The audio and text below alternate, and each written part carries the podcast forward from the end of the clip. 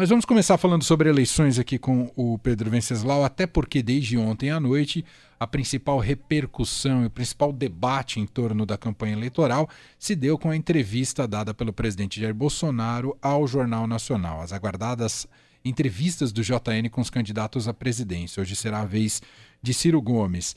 E aí as análises mais diversas sobre como se comportou o Bolsonaro, o que, que a entrevista conseguiu de produzir de efetivo para o debate público, para o debate político e também sobre o futuro do país. Quero ouvir sua análise, Pedro, o que você colheu aí em relação também do mundo político em relação à entrevista. Olha, Manuel, é muito impressionante, né? Nas minhas redes sociais elas são muito divididas, assim, eu não fico em nenhuma bolha, até para conhecer o mundo melhor, né? É impressionante ver que a mesma cena, o mesmo diálogo, a mesma fala do presidente aparece é, nas redes sociais da esquerda e da direita, uns comemorando, outros criticando.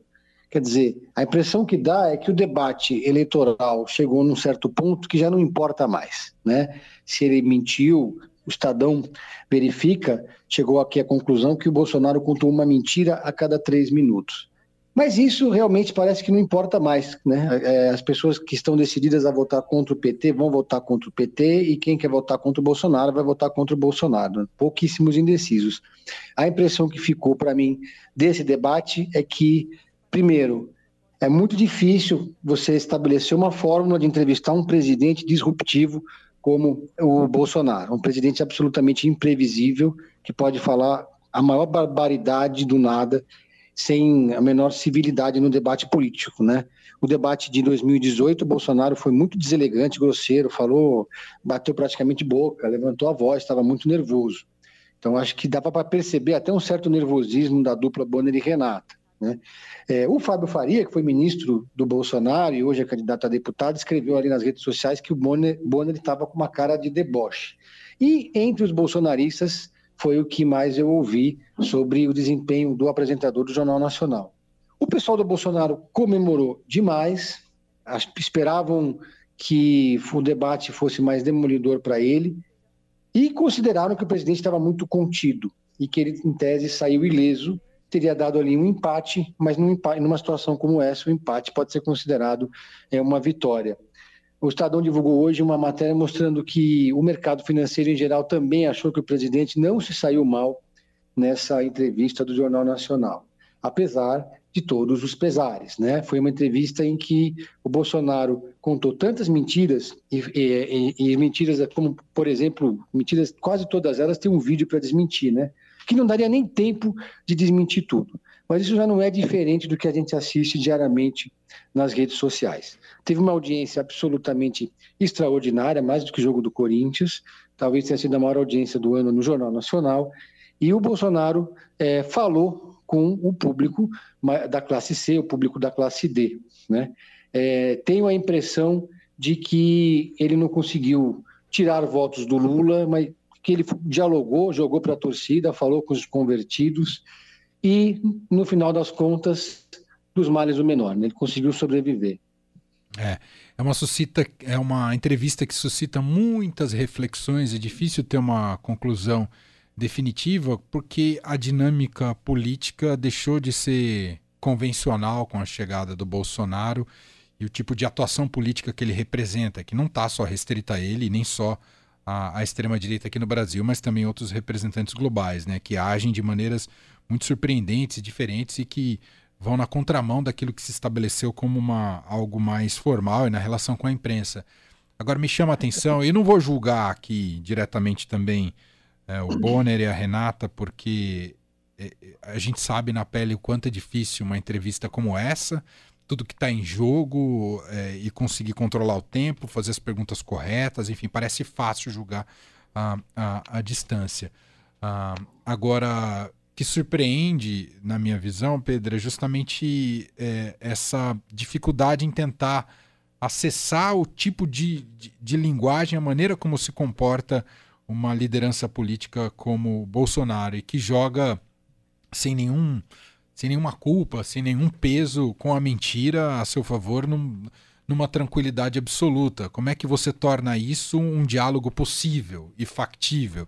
né? Sendo uma é. entrevista ao vivo. Isso coloca desafios muito concretos e difíceis de serem resolvidos. Eu digo isso para só explicitar a tamanha da, da, da, dificuldade de uma entrevista como essa, principalmente pelo que você disse no começo, né? A fragmentação dela será o principal produto da entrevista. A fragmentação dela e a distribuição nas redes sociais serão os principais produtos dessa entrevista, não é, Pedro? Exatamente. O que, o que eu sinto, Emanuel, é que o Bolsonaro trouxe um certo estilo selvagem de fazer política que, que foge totalmente da liturgia de que a gente está acostumado na política. Por mais que a gente tenha divergências, por mais que a gente tenha adversários na política, há sempre um, houve sempre um certo respeito na história da democracia brasileira, entre tucanos e petistas, mesmo na época do Paulo Maluf, né?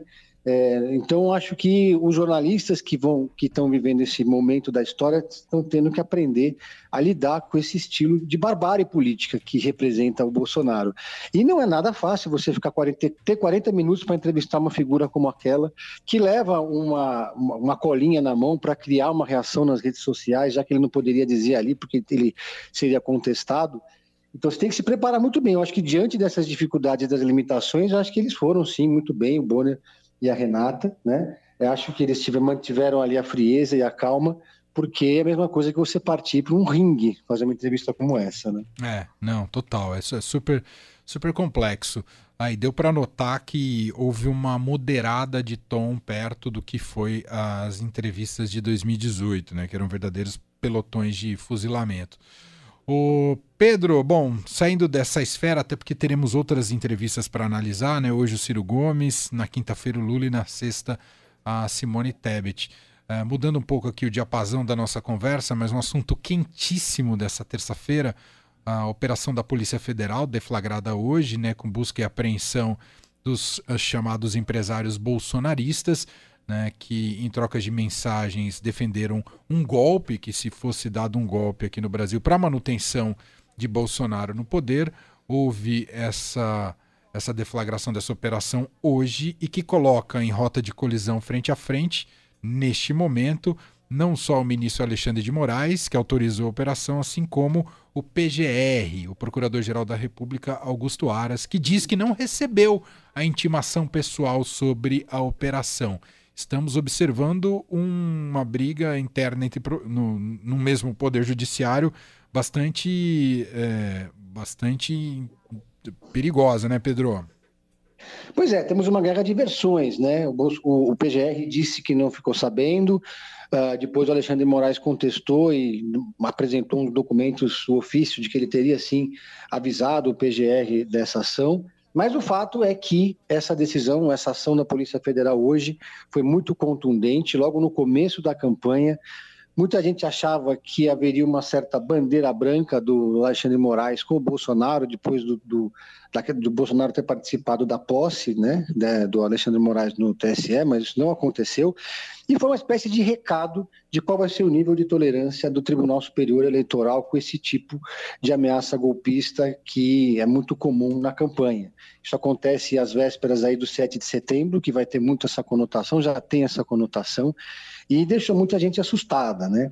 A reação, claro, do lado do Bolsonaro, o Bolsonaro evitou criticar diretamente o, o, Alexandre de Moraes, mas num evento, num encontro com empresários do grupo Esfera, segundo a interlocutores, a matéria está no Estadão de hoje, é, disse que achou essa, essa ação desproporcional. Não quis citar nomes, mas perguntou ali para os participantes se eles achavam que aquela, que aquela ação tinha sido uma ação proporcional. Nesse evento do Bolsonaro estavam empresários de peso, de muito mais peso do que esses empresários tiozões de WhatsApp que estão ameaçando aí dar um golpe. É né? evidente que, esse, que esses empresários não têm nenhuma força é, junto a nenhum setor da sociedade para dar golpe nenhum. Aquilo ali parece papo de churrasco, né? São empresários menores, né? Que inclusive não fazem parte da Fiesp, não fazem parte da Febraban, não fazem parte da elite da indústria brasileira. Mas são empresários que têm essa, essa mentalidade, né? Esse grupo aí, é, agora eu assisti agora há pouco, antes de entrar no ar, é uma entrevista coletiva do Luciano Hang, lá numa das lojas dele da Van, lá em Santa Catarina, né? E que ele baixou o tom, né? Ele claramente ali deu uma recuada, disse que entrou nesse grupo, que botaram ele nesse grupo, porque todo mundo tem o telefone dele, afinal ele é uma pessoa popular, e que ele teria feito alguns comentários que não teriam nada a ver com ameaça, dizendo que a ideia ali era que era quatro anos de Bolsonaro mais oito de Tarcísio, o que, aliás, é revelador da mentalidade e da estratégia da turma. Eles já estão pensando em eleger o Tarcísio presidente, não vai nem terminar o mandato, né? E depois disse que, que quando ele falou sobre ir para o aeroporto internacional, na verdade ele estava não falando de fugir do Brasil, de sair do Brasil, mas estava falando da ameaça de comunismo e que a vitória do Lula seria equivalente à prisão para as pessoas, né? Tipo, mudou um pouco o tom. Agora, o fato do, do, do Bolsonaro, pelo menos até esse momento, não ter reagido de forma mais violenta ou diretamente atacar o Alexandre Moraes também é muito sintomático de que há uma certa é, um certo cuidado, uma certa cautela nesse momento, porque nesse enfrentamento, inevitavelmente, quem perde são os bolsonaristas, quem perde são esses empresários que estão com sigilo, que, que tiveram o sigilo quebrado, né? Sim. Agora, é uma ameaça boboca, né? Uma conversa absolutamente é, sem pé nem cabeça. O pessoal estava falando ali com o fígado. Teve ali um mais exaltado, que é o dono de um shopping no Rio de Janeiro, que chegou a dizer: não, era melhor dar o golpe logo de cara, né? porque a gente teria mais tempo no poder. Agora, a gente viu que isso é o sinal dos tempos, né, Manuel? É.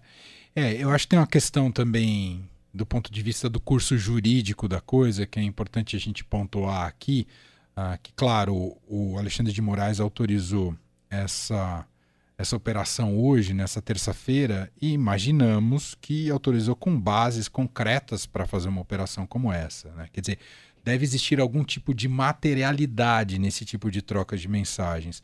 Só digo isso porque, eh, de fato, a troca de opiniões em, eh, em mensagens de WhatsApp por si só, mesmo que são, sejam opiniões repugnantes, é, em si não configura necessariamente crime. Né?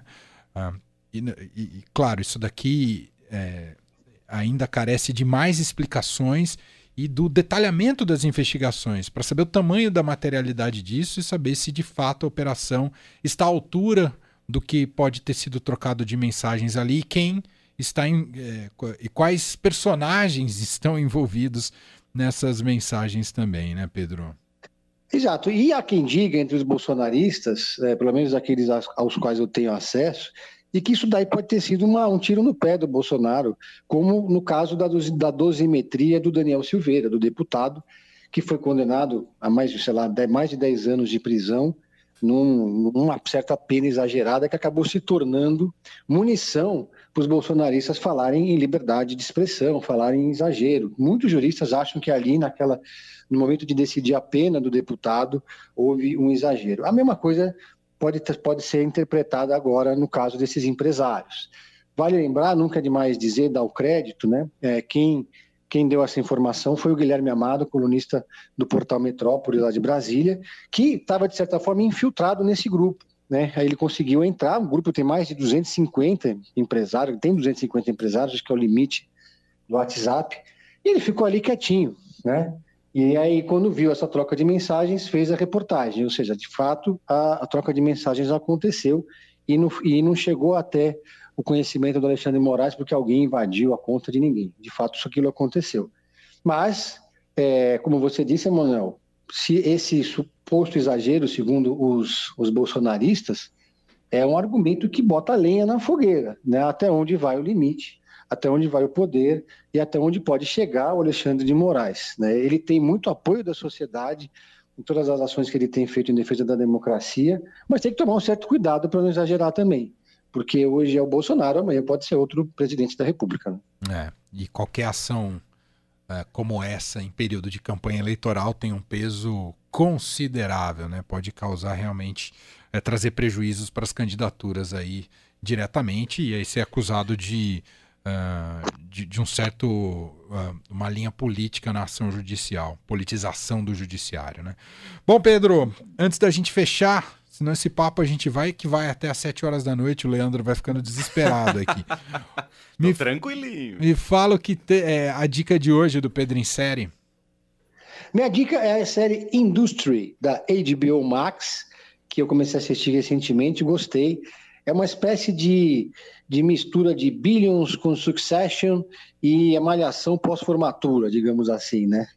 Porque é uma turma de jovens trainees que vai trabalhar num banco de investimento em Londres e eles e os donos do banco logo avisam que daquele grupo só metade vai ficar, então começa a se travar uma luta da, da meritocracia, digamos assim, para ver quem vai ficar no banco. Então, uma série que se passa dentro desse ambiente do mundo corporativo, do mundo do mercado financeiro, um mundo que às vezes é muito tóxico, então aborda temas como assédio de todas as formas, racismo, sexismo, né?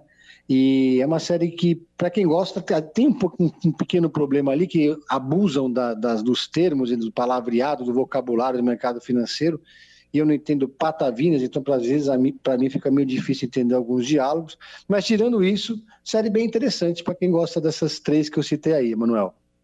Muito bem, Pedro Venceslau, que está com Pedro em Série sempre em nossa programação e tem o podcast também do Pedro em Série, é só procurar. Obrigado, Pedro! Valeu, um abraço a Valeu. todos.